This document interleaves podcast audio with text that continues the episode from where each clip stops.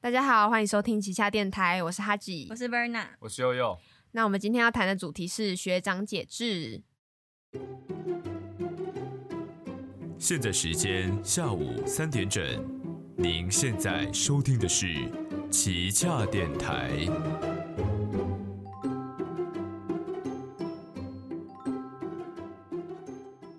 不知道大家有没有看到前几天的关于社团的新闻？就是呃，好像建中跟成功这两个学校的手语社都要倒了，都要就是面临倒社。那我想跟大家讨论一下，既有就是手语社这件事情，因为我们可能大家都知道，它算是一种大社，在我们的这个年纪。然后，然后，然后这什么意思？手语社是不是也被叫康复啊？因为我们那边不是不是哦，你要好像康复吗？你不一样吗已经要被骂了。哇可是我看到我看到那个康复社，他们也会一直比手语，我一直以为他们就是手语社。等一下，他们为什么要这样？好，那我身为一个算是作为一个稍微对这些社团有认知的，我来向大家科普一下这个社团的秘密。什么意思？不知道他们没有小声？这种社团应该你可以统称它是康复性的社团，就是比较。就是康复性质的社团，但是你不可以说手语社是康复社，因为它有点不太一样。就是康复社的活动内容比较像是，譬如说他们会办活动，对，然后对团康类活动可能会办给其他的，呃，他们办活动都是给我们同年龄的人。嗯那你去参加活动，你就会认识很多朋友嘛，所以有一点点变成是你会透过透过活动结识朋友志同。道合的人我不确定有没有志同道合，就是 哦没有那么增官方就是增广你的交友圈这样子。啊那手语社他们比较多是，至少我我认知的一些比较有名的手语社，他们都是会把手语融入舞蹈中，嗯，嗯然后会变成一支舞，然后上台跳舞。他们的那种惩罚就是上台跳对手语的舞，但是康复的惩罚也有一点像这样，只是手语社他们会，他们不会办这种活动，康复才会办，他们不会办康复类活动。哦，反正就是一性质差不多，只是会不会办其实其实会吧。只是他们是办给什么有社，哦，那种不太一样，就是嗯。康复的那种是他们会一直宣传说，哦，我们在哪个地方会办活动，嗯欢迎每一个人都可以去对对对每一个人都可以去报名。但是那种刚刚讲的手语社那种，比较像是每个社团都会有的社团内的联合的活动，嗯就可能什么韩训啊、哦迎新啊这种的。嗯都说什么活？对对对，哎、啊他们都会说办活，对，办活。对练活，这是他们的一个简称简。术语，对，再再讲一个简称，国国馆就是国父纪念馆，对，中纪就是中正纪念堂 这样子。我跟你讲，这集真的会勾起我好多不好的回忆哦。好，我们先回到回到正题啦，回到正题啦。好，那因为这些社团，我们就会理所当然就会讨论到说，这些社团都会有的学长学弟制、学姐学妹制问题。当然也不只是手语跟康复，很多大社的，嗯譬如说呃热舞社啦，或是班联社、嗯班联会，或者嗯是、你们现在有想到什么吗？其实那个你讲热舞社之前有个很大的新闻，好像是正大热舞，就是蛮大的新闻，就是他们群组内的那个。嗯。就是什么看到学长姐来问好，就是大家知道学长学弟制的东西，他们明文打在群组里面，然后被人家截图之后流出去，然后就被还是还被教育局关切，因为闹很大。然后反正就这件事情，就是让大家知道说，哦，原来现在高中生也还在搞人家十几年前在玩的那些学长学弟制，这样。大啊没有没有高中生，哦，正大哦附中哦正大附中有一些像是热音那些也会有，嗯嗯嗯，流音这种。那大型的对对对对对那我必须说，先坦诚，就是我曾经也是这种大社的成员之一，所以我嗯会有比较亲身的经验到这些不成文的规定。但我必须说，他们直接这样打在群组，就是有一点可以说蛮笨的，因为留案底给对这。这对这有点像是一个。这种社团的不成文的规定就是可能学学姐、学长、学姐会在第一堂课的时候先跟你讲说，哦，你以后看到我以后打招呼啊，要跑过来打招呼啊，对对。然后或者是 会这样讲哦，对说要会对对对会。会，一定要嗯跑过来，然后或者是呃，在上社团课的时候不可以化妆嗯。这种东西，嗯。就讲的很细很细。有活动的时候一定要积极参与，然后学长姐如果在群组里面呃有传什么讯息，都要回好的谢啊好的谢谢学姐，知道了好的谢谢学长，对对对，对不可以说知道了，要说好的谢谢，啊，是啊，对对对对对对对。太同悲。对对对，要一定要说好的谢，而且那种标点符号就是你不能复制上一个人，就有些人是好的惊叹号，谢谢学姐，对对，好的。逗号，谢谢学姐，惊叹号，这加样 emoji 吗？不可以，不可以，不可以。呃，我必须说，在那个环境下，会给你的压力是很大的。就是当学学弟学妹都是高一嘛，嗯。然后你到高二就会接干，对，然后有一个揭竿仪式。嗯，那揭竿仪式也是一个蛮恐怖的事情，就是我有耳闻有一些揭竿仪式，譬如说叫你丝袜套头跑操场啊，哦。或者是你要吃，我有听过男校的是学长会弄一碗东西给你吃，然后你那时候已经在山里面了，然后你要吃那个东西，那里面可能有学长的精液或者是啊厨余，哎我有我有这个太夸张了吧？对不对？哎因为我有跟着去寒暄过。啊，好可然怕，后就是真的，因为我真的去跟过他们的寒训，嗯，然后我印象中就是真的蛮可怕的，有一些对，就是一些诡异的饮料之类的，而且他们去寒训是真的就是很很拮据，很拮据 就真的是要么经费。吃饼干过活那种、对，因为那个哎时候就是高，大家都是高中生，那可能你要办一个活，那你就要可能要花到呃，如果你是统筹的人，可能要花三四千块，甚至到六七千块钱去，因为你还要租场地，你还要有住宿啊，还有什么一些活动的需要的材料或者是设备，那些都是你要准备的，所以会花很多钱。然后甚至有时候我知道的是，你如果要办惩罚的话，你可能会那一整个学期都不吃饭，就是为了要存钱。嗯嗯，我甚至之前有耳闻听过，这我没有很确定，这是我听说的，就是有一个学校的大社，他们要办惩罚，但是因为大家经济状况就是高中生嘛，经济状况没有很好，都是拿零用钱过活，所以他们都要把零用钱存下来。但是他们想到了一个方法可以赚钱，就是他们会去偷合作社的便当，啊，偷出来卖给同学赚钱。偷哦，对用偷的，然后好像就有被教官抓到，就有一些人被抓到。这个会送警局哎、对啊，就是这个很严重哎。但我必须说，这些都有一点像是你在那个环境下，大家都在做事情，然后又在一个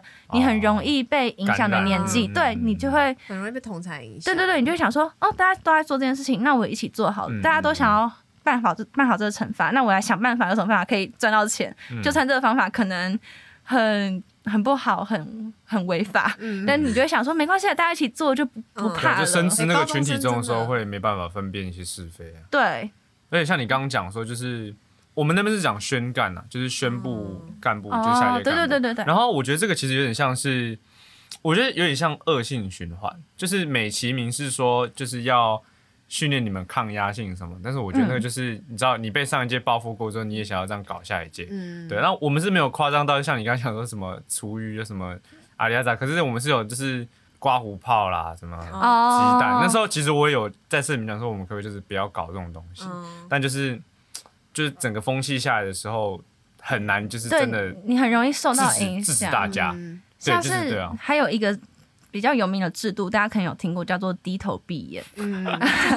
这个好像什么学校讲到这四个字，可能就心里就觉得很害怕。对啊其，实觉得很不对，。低头闭眼就是那个时候大家就会聚在一起，那可能是每一堂社课结束，嗯那可能已经好几周没有低头闭眼，但是这一周可能有人在做，有学弟妹在做什么活动没有做的很好，学长姐就会说现在学弟妹低头闭眼，然后你就要低头闭眼，然后他们就会开始一直骂人，一直骂人。嗯那这一开始我印象很深刻，因为我经历过这个时期。我印象深刻是因为那个时候根本你也不认识学长姐的声音，嗯，那个时候才刚进去，你分不出来，你就一直听到有很高频的声音在骂你说，你这都不会做什么什么，呃，怎么那么烂啊之类的。嗯。他们其实骂的蛮狠的，对，骂很凶，对，然后那个时候也不会想到说，哦，可能可以录音啊，或者是做什么事情。嗯。所以那在那个情况下，你就会觉得说，你在一个十五、十五、十六岁的时候，高一的时候，听到有人这样骂你，我下意识会觉得，哦，那我真的做的还蛮不好的，让学长姐这样骂我，嗯，我可能有真的有需要的地方需要改进的地方。应。该会有人哭出来吧？会。会对啊。绝对会，而且学长姐就会说哭什么哭啊？对啊。我觉得他们就是想要看到人家哭哎、我不知因道为，因为我有我是听过当学长姐的嗯，人，然后他们会私下讨论说，哎、要怎么骂学弟妹才可以让他们就是很 很难过这样。嗯，就他们有在钻研这件事情，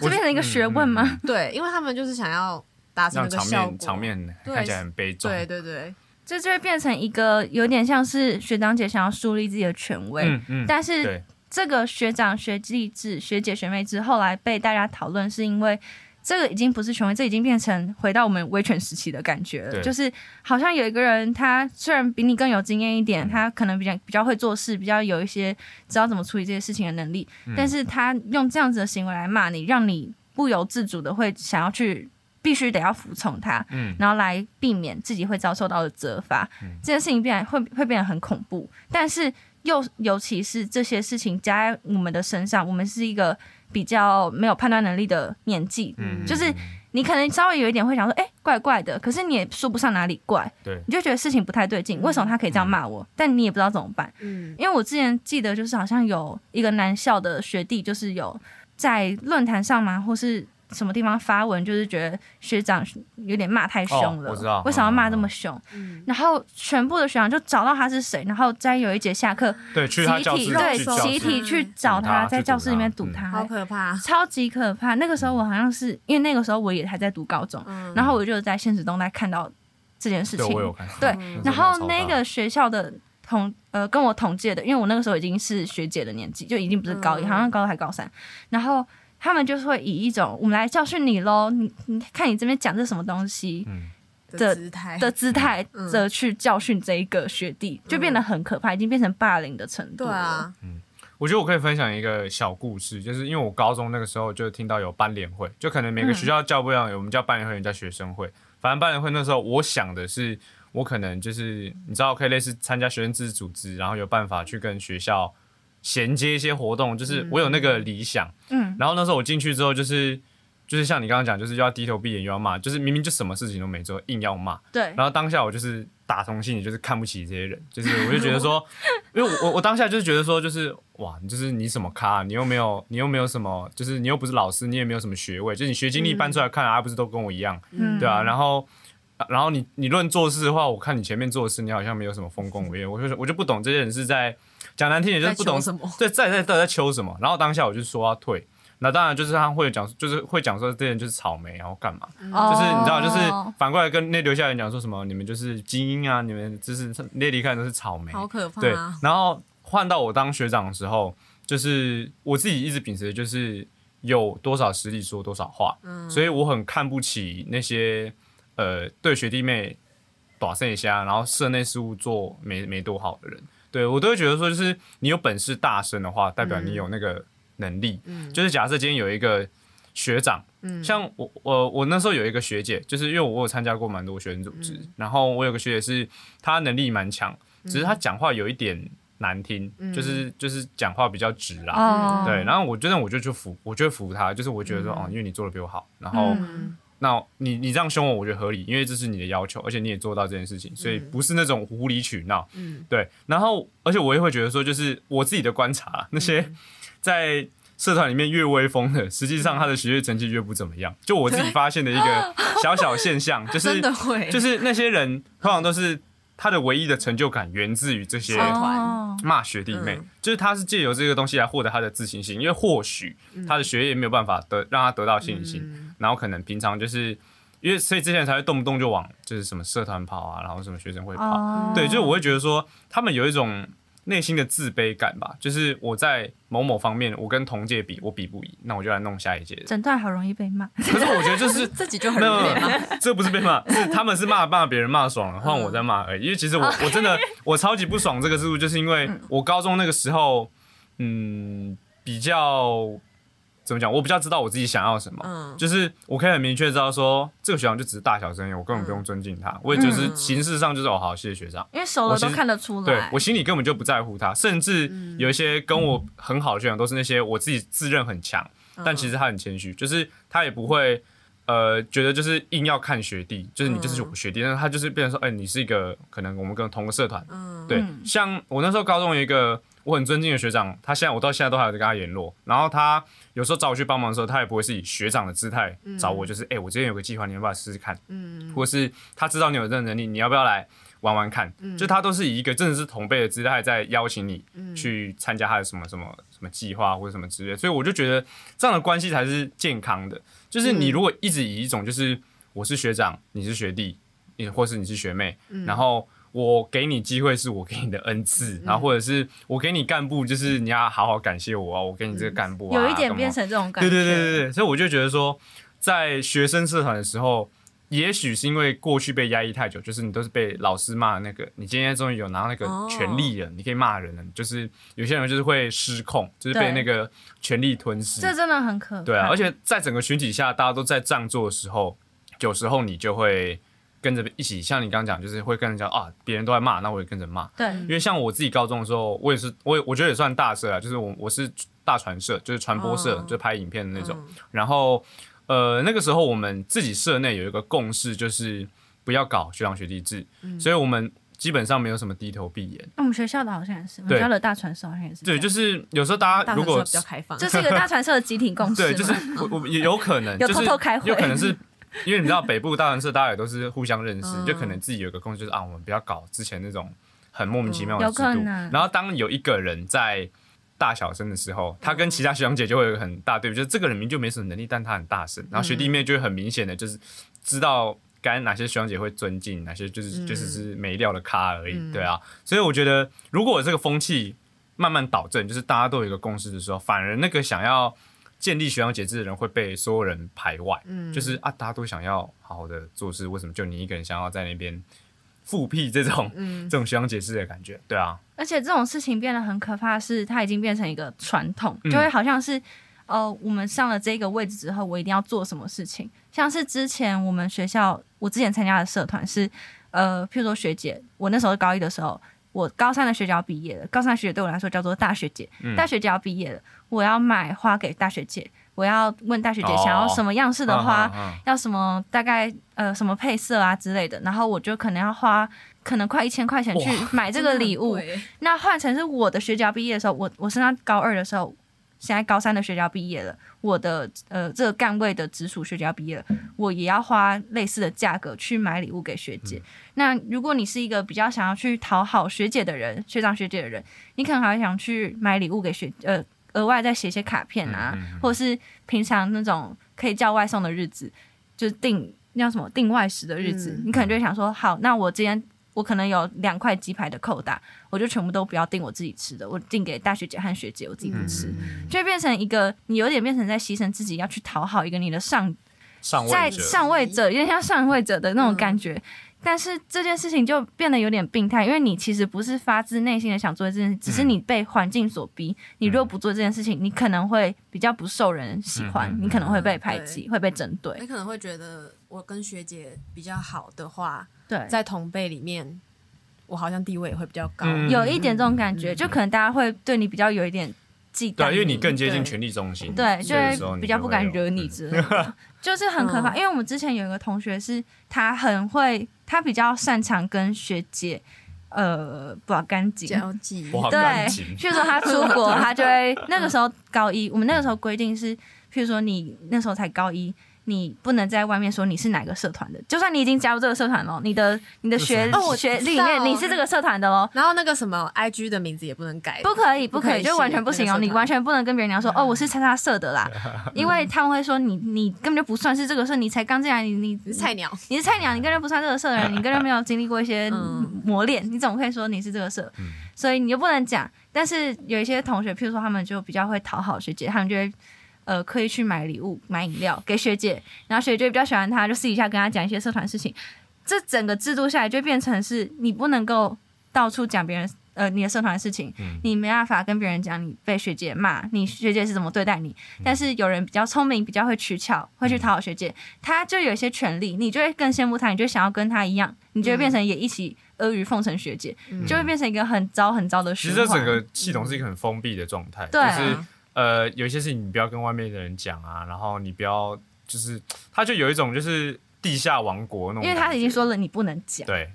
你不能讲这件事情，就会让整件事情变得很可怕。可是对你们不会知道吗？就是你会彼此之间你会耳闻啊，但是对譬如说你会听到一些因为你们不是要声去练练习之类的，嗯像是一个班上一定会有几个人，他比较没有在跟这种大社的朋友，就是理论上来讲啦，我经过的环境就是大社比较容易跟大社的人玩在一起，嗯，他们可能就是活动的性质比较相似，嗯。所以他们就有比较多可以聊的话题，他们就聚在一起。嗯。那其他就比如说他们参加的社团比较没有这种制度，比较休闲或者是是比较学术性的、比较嗯。科学类的那种社团，嗯。他们没有这种制度，他们可能就不会知道原来这个体制这么的可怕。他们可能会耳闻说，嗯。哦，你们好像看到学姐都要跑过去，嗯。可是他不会知道学姐私底下骂的有多惨，你私底下你在群组里面回话要多多么的恭敬这些事情。好可怕哎，对，可是我觉得这个就是，如果让一群未成年的小鬼拿到权力的后果吧，就是这个是一个，因为、呃老实讲，我认真讲，以我现在回头看，我当下的那个，我回头看我过去的那些经历的时候，我可能当下会觉得不合理，嗯可是我现在回头看，我会觉得这些人是蠢，就是我我当下不会觉得蠢，就是包括我自己跟呃我看到的人，我只会觉得说这个人不合理。可是我就觉得说，就是现在回头看的时候，就觉得说，第一个高中生做事情就是一定绝对是不全面的，就老实讲，因为你你没有经历过真正的，你说你半惩罚那些好，但我觉得那个老实讲，现在回去检视那个都还是不成器。而且这种社团通常的指导老师都是挂名而对已，你可能对譬如说舞社，你有一个教你练舞的老师，但他嗯。不会管你社团内部怎么经营。对。然后很多都是学长姐回来告诉你，你惩罚怎么办，你活动要怎么办。对，不是一个嗯成人哦。嗯，对。所以它都是一个，就是真的是口耳相传、代代相传的一个处理模式，然后你也不会去质疑说，哎、这套系统到底有什么问题，嗯，然后或者是这一套的处理方法，它其实是不是已经没有办法符合现在这个状态？那呃，像你刚刚有提到说那个负责老师都是挂名这件事情，就是因为等于说这就是家里没大人，所以等于说就是 就是让这些呃刚尝到权力甜头的人会陷入一种就是就是他不成熟，对。你又让他去接触这种可以让他人去控制的力量的时候，嗯。默默就会有这样的一个风气出来，嗯。而且再加上我不知道其他地区是不是这样，因为就因为我是北部人嘛，那嗯。北部人的大传社其实就是。以大传社来讲，可能就是我们可能整个双北啊、基隆，甚至远到新竹都有。嗯。那这样的情况下，就是所有人的，就是变成它是一个大传社，北部的大传社都会知道这样的一个交流状态。嗯那大家都会互相扣说，哎、你也是这样子，哎、我也是这样，我也是这样子，嗯所以就变成它是慢慢变成一个区域性的，就是嗯大家都这样觉得 OK，嗯，那慢慢大家就就是变成一个这样的文化我。觉得那种群体的感觉，反而会让不管是嗯、呃高一的还是嗯高二、高三的学长姐，会让他们觉得有一种归属感嘛，嗯就是好像哦，有人跟我一样，然后嗯。我们一起处在这个环境里对。面，虽然是被学长姐骂的很很惨很凶，但是好像好像就是有一个共患难的感觉，有一个革命情感。对，我觉得会有这个恶性循环啊。而且我之前有提到过，我读的学校是女是女校嘛，然后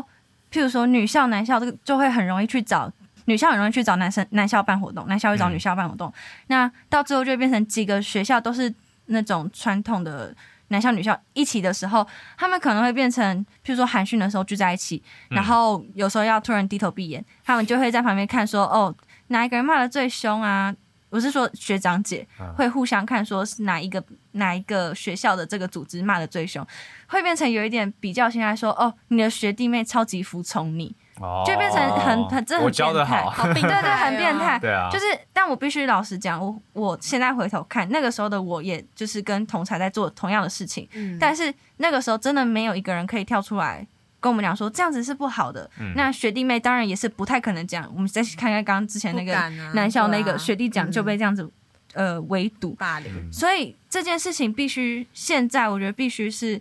除了刚刚讲的，你可能你身为学长姐，你现在有一个意识，你想要改革。嗯或者是你的作为一个成年人，可能你是学校的什么主任啊，或什么嗯处事，你开始想要矫正这样的风气，你才有可能真的改变这件事情。不然，我觉得以一般的比较容易受同才影响的高中生来讲，嗯你是不会意识到自己的这样的行为是有错的，你会反而是沉溺在那种快感之中，然后就是一直这样恶性循环，嗯一代一代的传下去，这个传统的恶习嗯，嗯这样子。而且我发现好像女校这个恶陋习特别严重、欸我不知道，我觉得男校也很可怕、因为我欸我自己比较有接触到的是男校，就是嗯看到比较多的是男校，然后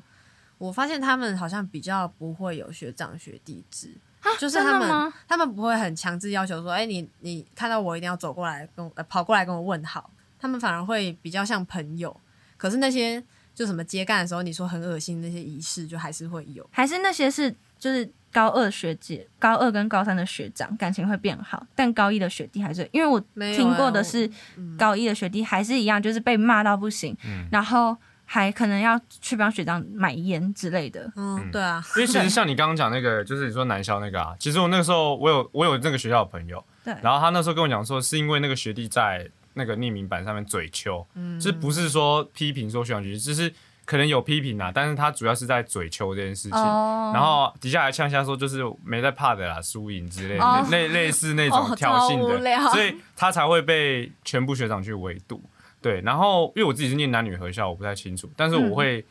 我我自己会感觉到说，就是我接触到那几个组织里面，通常骂最凶的都是女生啊，真的吗？就是他会很在意说问好跟骂人这件事情。我想到，我觉得女生女生很会骂，然后男生的话是会有一些鬼点子，对对对，会有会很会想一些比较可怕的，像我刚刚讲的那些，就是你的碗里那那那碗食物里面有有尿尿、有精液、有 有那些东西，有厨余。超恶心的，那些我觉得有东西厨余就已经极限了。我必须说，那些东西在女校，你最多看到的上岸仪式，顶多就是丝袜套头，嗯，或是拍你的丑照嗯这样子。但这种实质上恶真的很恶心的东西，很多都是从男校里面会就是比较会去做。而且就我自己的体验的话，是我身边的男性朋友都是听到有人在搞这种事情，我们会很反感，就是你这是在干嘛？就我身边所有人对对于学长学弟之间都是反感，都很是因反弹，是到这个年纪之后嘛，都一样因为我。当时的时候，全部都是我们就是很不喜欢，就是你在那边搞低头闭眼，甚至还会有时候哦嘲讽说：“呃，哪有低头闭眼？”就是那因为那是就是嘲讽哎型，啊，那你就是们其实还蛮走在那个对，因为我我们学校好像是我到高三下才开始，大家有慢慢有这个意识。嗯，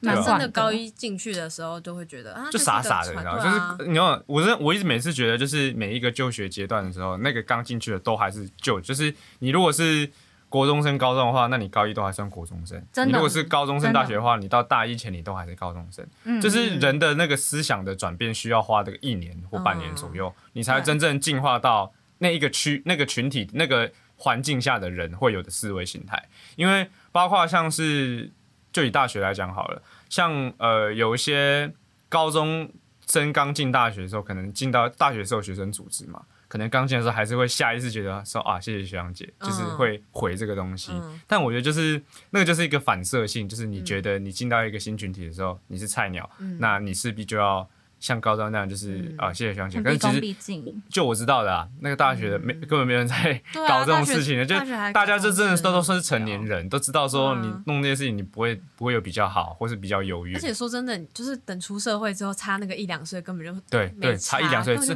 有你需要尊敬的是那种差十岁以上的那种老前辈对才有这种。可是，在高中的时候，那个一两岁就感觉是很大的坎。对对对对对而且跨一个年级就好像很大，就是我觉得升高中这个阶段是大家最。呃，譬如说国中，你都可以选你的学区，你可能嗯就是大家都是在比较舒适圈，你可能国中还是有很多你国小的朋友，对，但是高中有一点，因为升学制度你要考试，嗯你有点被打散了。哦，除非你去念你们学校、你们家附近的直私校，对，或者啊或者直升，不然你都是被分派到你的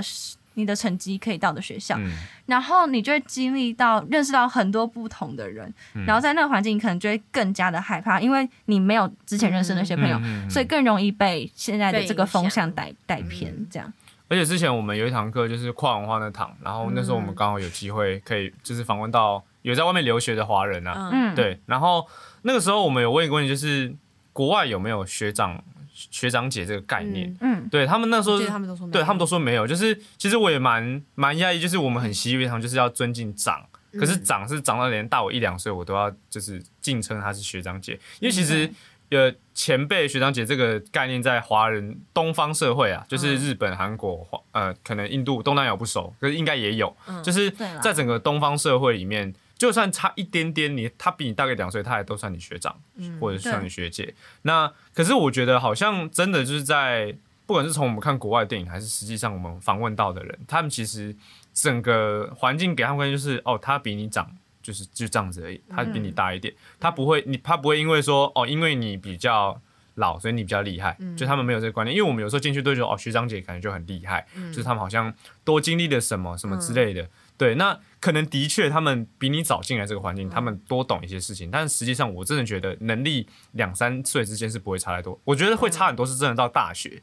因为大学的时候所有的能力差会一下子被拉很大。就是有些人觉得哇，这些人根本就是可以在业界工作的，或者是我根本就是一个刚进大学的菜鸟，就跟他相比的话，那有些人也会觉得说，哎、怎么感觉这个人已经大四了，还是跟大一差不多？就是 大学的能力差异才会真正进入到就是开始有天差地别的选择，因为每个人自己在课后所做的选择跟投入时间都不一样，对。对啊，所以我觉得真的真的就是进到大学之后，你才可能理解到说，就是年纪根本跟你的能力无关。有些人很老，但是根本就没有什么能力；但有些人刚进来，可能学弟就是哇，这个学弟也太强吧，就是这个学弟怎么什么都会。才大一，然后什么都会，然后哦还可以跟业界的谁谁谁衔接，然后得什么奖，就是有时候你就会觉得说，哦，进入大学你就可以真的很体验到说。学长姐不一定厉害这件事情。对，但我觉得高中的话，就是大家都差不多，就有点像你刚才讲，因为成绩也差不多，学经历也不会差到太多，嗯所以在这样的情况下，你可能就会有一种误解，就是啊，老的人就会比较厉害这件事情。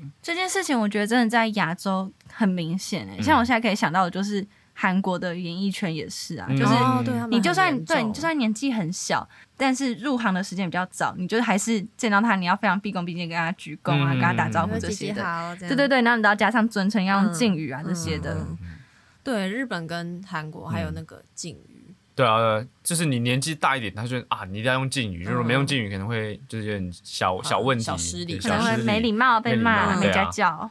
对，而且我觉得其实今天这样谈下来，就是我觉得有一点像是高中时候的我们，如果听我们现在在讲这些东西，都会觉得就是啊，大人不懂。就是我我讲个难听点，就是有点大人，就是他们觉得说，哎、我觉得我现在做的是对的这件事情，因为我高中后我也这样认为，就是我高中时候虽然说我好像很讨厌学长姐，但是我还是会有一点，就是呃，我在讲话的时候，我不希望学弟妹在那边给我嘻嘻哈哈，嗯，就是可能同辈的话就算了，就是我在讲话的时候，同辈可能在划手机啊，嗯。或是在干嘛就算了。可是如果我在当学长的时候，我看到底下的人我在讲话的时候，有人在划手机嘻嘻哈哈，我会有点小小不悦，就觉得说，哎、对我在讲话，你怎么可以？就是你一个学弟妹，你为什么就是我在上面讲，你还可以不听？可我在讲很重要的事情、欸，这对你们对对 你们你们听了才会啊，你们现在不听，就是我会而且我高中的时候会一直有一种，就是因为我因为我是学长，所以我要呃教导你们什么。嗯但其实我下回又想，我根本就什么都教不就是了什么，就是你要教都是教一些半吊子的东西，还不如不要教。真的，对，所以我觉得在那个环境下，就算是你会对这个制度反感的人，你自己也会慢慢被那样的制度感染。真的有一点这种感，觉。那都是真的要。呃，所以很很少那种，你知道那种大学长还会毕业已经上大学，还回去跟高中学、嗯学弟妹混的很少我。知道，因为我自己都会有一点点觉得那种人是大学没混好的那种、我现在回头 看这，太留恋高中，我现在回头看，我那个时候自己，我真的想一巴掌打死自己，打醒也不用打死，自己对对对打死，打对醒，打醒就好，打打醒就好了。就是想说这些事情，我说真的啊，可能会有刚刚的心态，但我蛮希望有一个人可以告诉我说，不要再这样做了，这样做你之后可能会愧疚到死。对，真的，我真的觉得。可能学长姐的存在真的可以告诉我们，譬如说你哪个地方哪个细节要注意啊，因为他们是真正有在做这件事情的人。但是我觉得社团都可能还是要有一个指导老师。对，我说的不是告诉我们应该要怎么做或怎样的，而是可能看一下我们的情况，可不可以嗯适时的伸出援手，而不是让我们一直有这个组织一直在瞎搞。我觉得有个问题是，学校好像都不太清楚那个社团内部到底在干嘛。嗯学校好像不太想插手社团的事情，因为学校会生也当当下那个年纪也会觉得说，你不要来管学校管对啊，会吵学生自治啊。嗯，但我觉得那个就是，因为其实老实讲，我蛮多身边的朋友都是在上大学之后会开始正视，就是觉得，就是私底下只要谈到这个话题，大家都会觉得说，对我们不应该搞这种东西。可是我觉得，也许现在在高中的这些人，他们还是会很持续做这件事情，这我觉得是没有一时之间没有办法改变的。对，我觉得更有可能是透过社群媒体的渲染，因为包括不知道你们有没有听过有个粉专叫好像叫老师是大声说吗？就是有一个。